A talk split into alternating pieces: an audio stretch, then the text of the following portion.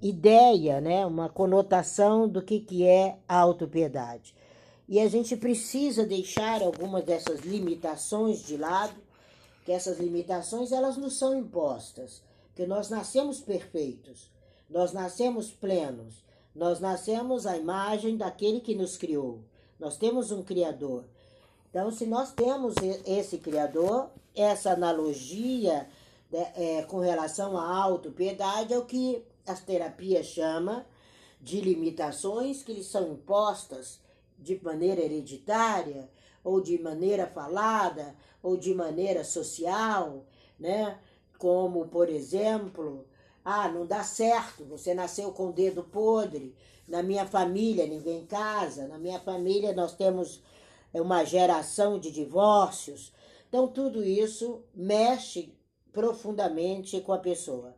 E hoje no Talmud, a gente teve um exemplo que fala que quanto mais você vai para dentro da água, mais fundo está, parece que tem algo que lhe puxa para cima, que é o que a gente chama de empuxo, traz você para cima. E a reação é essa. É isso que nós precisamos tirar proveito desses empuxos e reagirmos às adversidades. Um dos maiores problemas que nós vemos é a falta de reação né? Que alguns chamam, dão várias nomenclaturas, mas dentro do Talmud é total falta de reação. É uma situação tão adversa, é uma situação tão difícil, que essa força do empuxo, que poderia tirá-lo de dentro da água, não faz o papel que a pessoa precisa. Então, às vezes, a gente vê pessoas que durante um ano, dois, três, elas ficam em cima do conhecido, em cima do muro, elas não conseguem dar sair daquilo de uma maneira definitiva, não conseguem dar aquele pulo, não conseguem dar aquele salto. E aí entra na procrastinação, entra na autopiedade, entra no vitimismo, como o Jean falou. Então são várias dessas argolas de limitações que elas estão entrelaçadas. E nós precisamos da gematria, nós precisamos de estudar esse ser para entender o que o leva a isso, né? O que que leva a esse processo? De onde tem vindo originariamente esse processo? Existe um originário, existe a autopiedade, ela neutraliza esse empuxo. Ela não deixa, ela anula essa força de reação da pessoa. Ela faz com que ele se culpe e não cumpra com ele aquilo que ele veio, que ele foi determinado a ser, porque nós nascemos para ser sucesso, nós nascemos para ser grandiosos, nós nascemos criado à imagem de uma força inenarrável e superior que até hoje ninguém conseguiu fazer um clone da Tina. Não há clone. Você pode ter uma pessoa gêmea que nasce ali naquele processo que todos nós conhecemos, mas não tem clone. Então, quando essa força anula, ela, ela anula a força de reação. Então, eu não sei o motivo que leva aquela pessoa a não reagir. Aí nós vamos estudar através do DNA dela, nós vamos fazer esse processo todo que a gematria faz e vamos encontrar o ponto. Às vezes a autopiedade vem daquilo que escutou do pai e da mãe, batendo de manhã e de tarde com as palavras. Às vezes a autopiedade vem da reação quanto a ver a mãe sendo massacrada pelo pai. Às vezes a autopiedade vem de um bullying que sofreu na escola com oito anos e está com 30 e ainda não venceu. Então nós temos que entender que quando se coloca na posição de vítima, quando se coloca nessa posição, é uma falta de reação. E a gente pensa que não, mas isso aniquila o seu protagonismo, a chance de reagir. Então você tem que encontrar o caminho e mudar a realidade. E nem sempre uma pessoa que está nessa situação, ela tem como mudar a realidade, ela está imobilizada. Autopiedade imobiliza a pessoa. Então, nós, enquanto profissionais, da Kabbalah, nós não podemos julgar. Se você me pergunta algo sobre uma pessoa que eu não conheço, que não pratica Kabbalah, que não pratica é, todas essas nossas leis, que não pratica a, a situação como a gente vive, eu não a julgo. Ela não pertence ao meu mundo. Ela não conhece o caminho que a gente trilha, então não me interessa fazer julgamento. Então, essa pessoa, quando ela está nesse processo de autopiedade, você tem que tomar muito cuidado para tratá-la. Você tem que entender que ela está no momento de fracasso, porque ela deixou outra pessoa escrever a história dela. Eu peguei até alguma, algumas desenhos que eu tinha feito algum tempo atrás e para colocar no meu livro, e é justamente uma mão com a palavra fracasso dominando a mente da pessoa. Então há um domínio. Então a gente tem que entender porque há coisas que às vezes a gente a gente fala até por experiência própria. Eu lembro na minha infância quando houve o processo de rejeição, que eu queria jogar, imagina, basquete, eu passei por isso aos 10 anos de idade.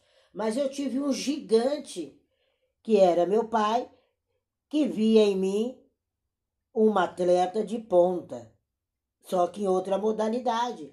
E ele soube como conduzir aquilo. Ele transformou a minha mente naquele momento. Que eu cheguei em casa no momento de vitimização. A gordinha, né? Comedora de docinhos, que até hoje, né? É uma das minhas escolhas. E aí a gordinha muito triste chega a casa, muito amargurada, porque os colegas não queriam, não sabia fazer cesta. Quem, quem é que tinha obrigação de me botar no jogo?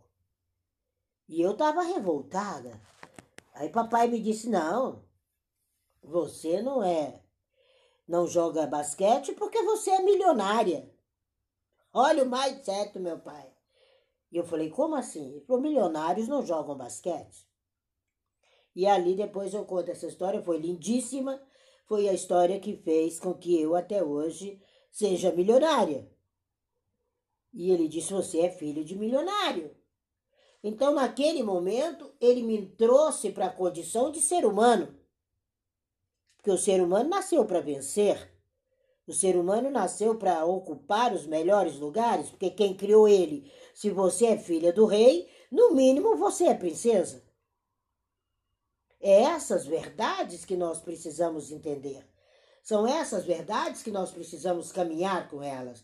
Então a autopiedade não adianta, naquele momento, as razões estão puxando a pessoa de maneira equivocada lá para baixo, lá embaixo.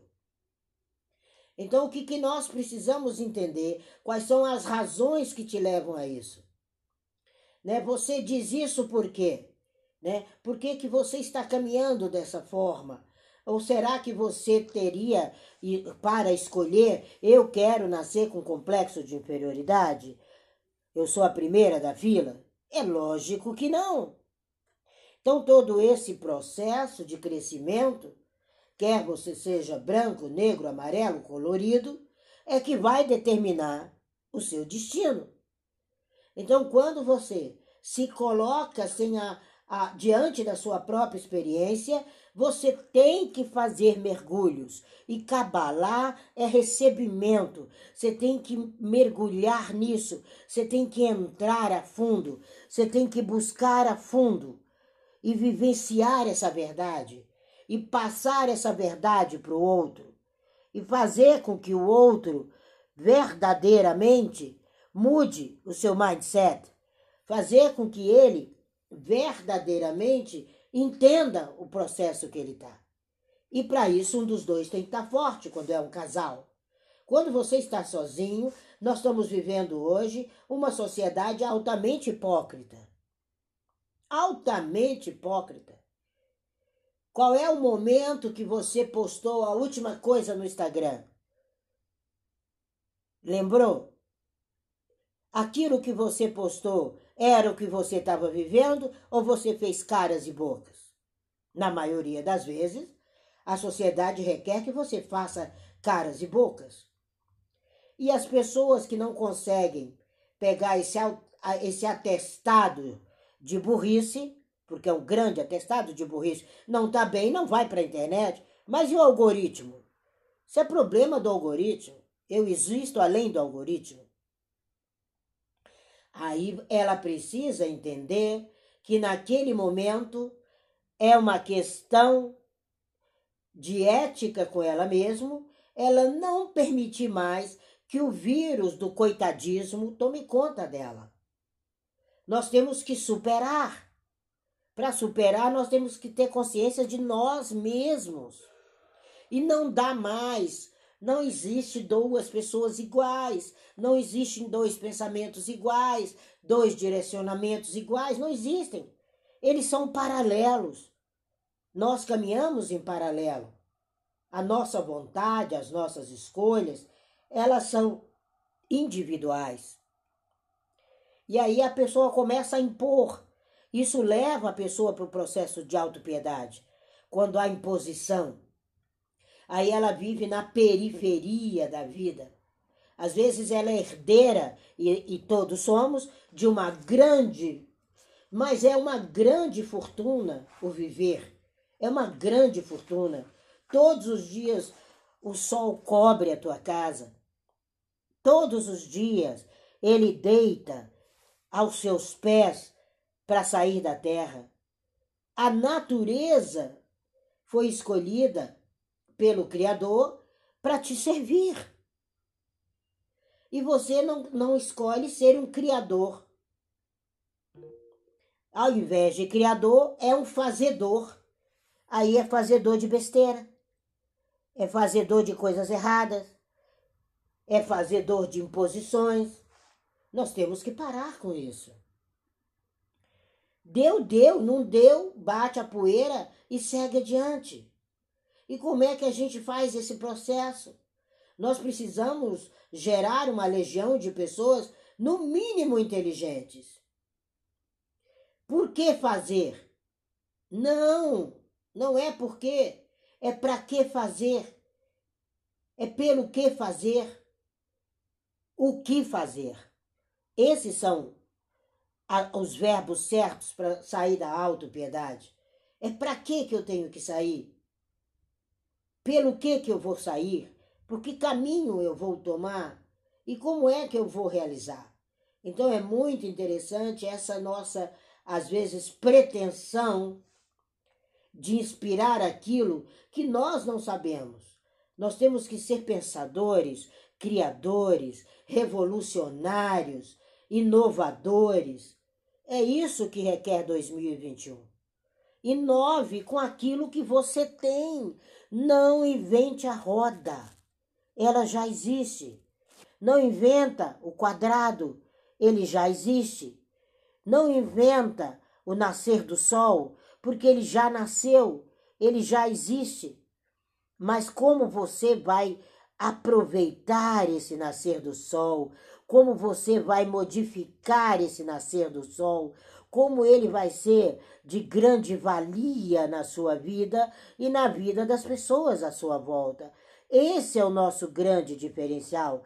Esse é o grande momento que o cabalista se aproveita dele ao amanhecer até o pôr do sol. Há uma necessidade dessa revolução. Sai da casa do fazedor e vai para a casa do Criador. Ocupe o seu tempo disponível em produzir seus conteúdos. Sabe? Como é que você vai produzir? Ocupe esse tempo. Como é que você vai treinar? Deu sono, durma.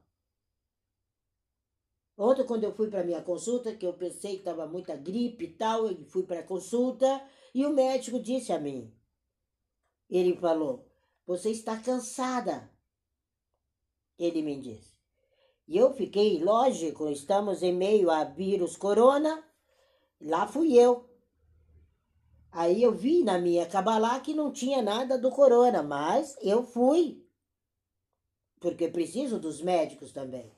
Aí eu disse para ele, eu falei, olha, na minha cabalá, diz que eu nem tenho coronavírus. Aí ele disse, o que é cabalá? Aí eu contei. Aí ele falou, já me interessei. Deixa aí seu telefone. Ele falou: Bom, se você está dizendo que não, a prova da Cabalá nós vamos fazer. Começamos aí já um médico de acho que uns 60 aninhos e tal. Depois, quando terminou, ele não tinha paciente. Aí ele falou: Vamos tomar um café, Tina? Aí eu falei: Mas estou com essa gripezinha, hein? Ele falou: Não tem problema, mantenhamos a nossa distância social. Aí fomos ao café ali no, no, no hospital e conversamos um pouco. Ele entendeu a essência da Kabbalah. E aí ele disse: Eu vou fazer de tudo para esse exame sair hoje o resultado. aí eu falei para ele: Por quê? Ele falou: Porque eu paguei o café. Se o resultado for de contrário, você vai ter que pagar o café. Eu falei: Tá bom. E o resultado foi exatamente que não havia coronavírus. Então eu provoquei nele um conhecimento que ele não sabia. E pasme, hoje, quando amanhece, fui olhar os e-mails, tinha um e-mail dele falando para mim. Aproveitei o plantão e virei isso aqui abaixo para tentar entender o que é isso. E eu compreendi 0,0001% do que é Kabbalah. E eu o convidei para vir Clubhouse, enfim, e vai fazer uma consulta comigo. Então, é, as oportunidades que poderiam uma autopiedade, tadinha da Tina, gripadinha, tatá, coronavírus e tal. Ah, deixa disso. O coronavírus está aí no planeta sobre qualquer um. E há duas e duas e duas décadas, já mais ou menos, eu cuido da minha reposição vitamínica de acordo com os ensinamentos da Kabbalah. Então, o que, que a gente precisa entender? Que os nossos procedimentos, como criadores, são referenciais para os nossos resultados. Então, aquilo que você escreve, pratique. Aquilo que você negocia, presenteie-se. Aquilo que você discursa, ponha em atividade. Porque a internet está cheia de resultados vitoriosos de autores que não sabem contar os dedos que têm na mão. E aí a gente descobre que não estão sendo cabalistas. Então não se engane. Não se engane em nada, porque você precisa criar filhos vitoriosos.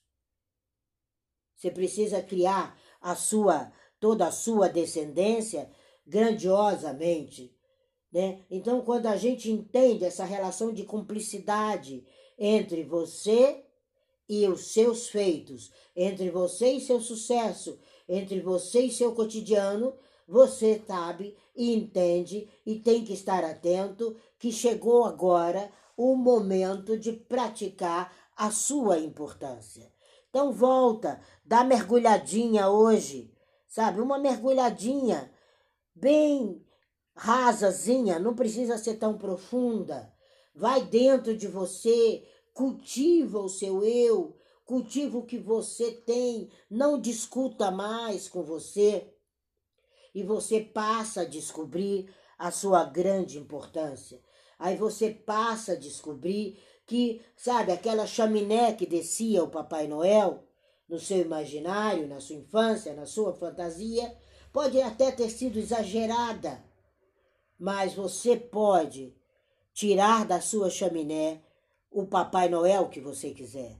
Você pode trazer aí e descobrir até que você foi enganado, que não existia aquele Papai Noel, que você foi traído, mas a troca de presentes com você mesmo, ela continua sendo feita.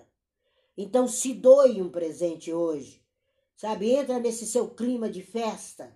Começa o seu Natal hoje. Tá cedo, né, Tina? Não. Nunca é cedo e nem tarde para começar uma nova vida. Começa a se presentear com o seu mérito, com aquilo que você perpetua, com aquilo que é a sua própria sociedade, com o seu próprio cartão de crédito. Comece a te dar o gosto de sair dessa boiada, dessa manada, de tudo isso que a gente viveu, essa hipocrisia que é com certeza o Instagram, mas é um mecanismo que você precisa para mostrar o seu produto. Então vai lá, mostra, não se contamine, faça os seus testes, atreva-se a ser o presente que você precisa. Para sair da autopiedade é a verdade. Ela tem a velha mania de se revelar. E é ela que se revela. É ela que vem. É ela que assume o papel. É ela que diz a você qual é o seu caminho, né? Então nós precisamos entender isso. Nós somos hoje empresas. Então a gente precisa que amanhã, no final do ano, não esteja uma lápide lá. Aqui jaz uma inovação que não deu certo. Aqui jaz uma empresa que nunca inovou. Muito pelo contrário, aqui no Clubhouse é o momento de você voar alto, mas voe com os pés no chão. Não se voa alto sem os pés no chão. No chão, naquele seu chão, naquele seu momento, naquela sua situação. Considere sua inteligência, avalie seu esforço, avalie sua dedicação, valorize a humildade, reprove a arrogância, acredite nas pessoas, mas tire aquilo que realmente é bom para você. Não leve impressões erradas para o seu travesseiro, porque resultado não é discurso, não é folhinha, não é calendário que muda o ano. São valores, são títulos que você coloca, são comportamentos, são elogios sinceros, e não bajulações dissimuladas, é a reação. Repare na reação. Aí você nega ou você diz sim. E afaste-se dos que esperam que você seja perfeito. Afasta deles. Porque sempre eles vão jogar. Na própria, próxima conversa que a pessoa vai ter com você, ela vai e joga. Mas você não diz isso? Você não faz isso? Você não é isso? Aí você se depara com uma pessoa que naquele momento ela estava no processo de autopiedade. Ela não conheceu entender a sua missão na vida dela. Ela não conheceu entender o seu valor na vida dela. Ela não observou e não respeitou o seu hábito, a sua lealdade, mesmo na sua ausência. Então, a gente valorizar isso é considerar a inteligência. Siga seus critérios. Mas existem tantos exemplos. Existem exemplos milenares. Existem exemplos pontuais. Existem exemplos dentro da tua casa. Existem exemplos na Tora. Existe exemplo de Paulo. Quem nunca ouviu falar do apóstolo Paulo? É louco. É lógico que é louco. Porque a todo judeu já vi falar de Paulo. Mesmo sendo ortodoxo. Já ouviu falar de Paulo. Então tenha metas e não tenha ilusões. Amanhã nós vamos falar da diferença de metas e de ilusões. Porque nós temos que ter esse empuxo. O segundo semestre de 2021 é um empuxo é aquele momento que você cai dentro da água e vai para o fundo e ela mesmo faz o empuxo te trazendo para tona. É esse empuxo que tira a pessoa da autopiedade. E se ela não tiver condições, e você é um líder, você é um mentor, você é um pastor, você é um terapeuta, você é um rabino, você é uma dona de casa, você é uma mãe, vai lá e dê sua mão. Seja você o empuxo. A autopiedade precisa de ajuda, gente. Não é o que a maioria das pessoas pensam. É um processo criminoso da mente. E esse crime vem lá hereditário e vem pior ainda, jogado às vezes pelo pai, pela mãe, adiante de uma criança. Então, a autopiedade é tomar posse da vida e não olhar para trás. Para sair dela, tem que tomar posse. Seja você o dobrador de paraquedas dessa pessoa. Que eu não sei se vocês sabem que a coisa mais importante não é quem salta de paraquedas, é quem dobra o paraquedas. Eu conheci um grande palestrante que ele tem um texto lindo e ele foi paraquedista há muitos anos. E ali ele falava sobre o dobrador de paraquedas, que foi tão importante na vida dele, porque se dobrar errado, a hora que ele puxar aquela cordinha, ele morre. Tem uma dobra específica no paraquedas. E ali ele falava da importância e ele dizia, foi fenomenal aquela palestra. E ele dizia, e ali naquela sala estava um dobrador de paraquedas.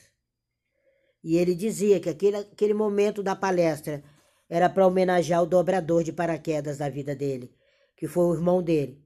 Cada vez que ele saltava para a glória, ele estava na mão, nas mãos do irmão. Que se ele dobrasse errado o paraquedas, ele morreria lá no alto. Então ele diz que estava vivo e se era um homem de sucesso, é porque o dobrador de paraquedas era mais importante do que o paraquedista. Seja você esse dobrador de paraquedas. Pegue pelo menos essa lição hoje da Kabbalah. Não precisa guardar mais nada, porque nós só conseguimos guardar na mente 25 minutos, eu falei 26. Então aqui já perdi um minuto. E desses 25 minutos, se você conseguir guardar em você um minuto do que foi dito aqui, seja esse dobrador de paraquedas.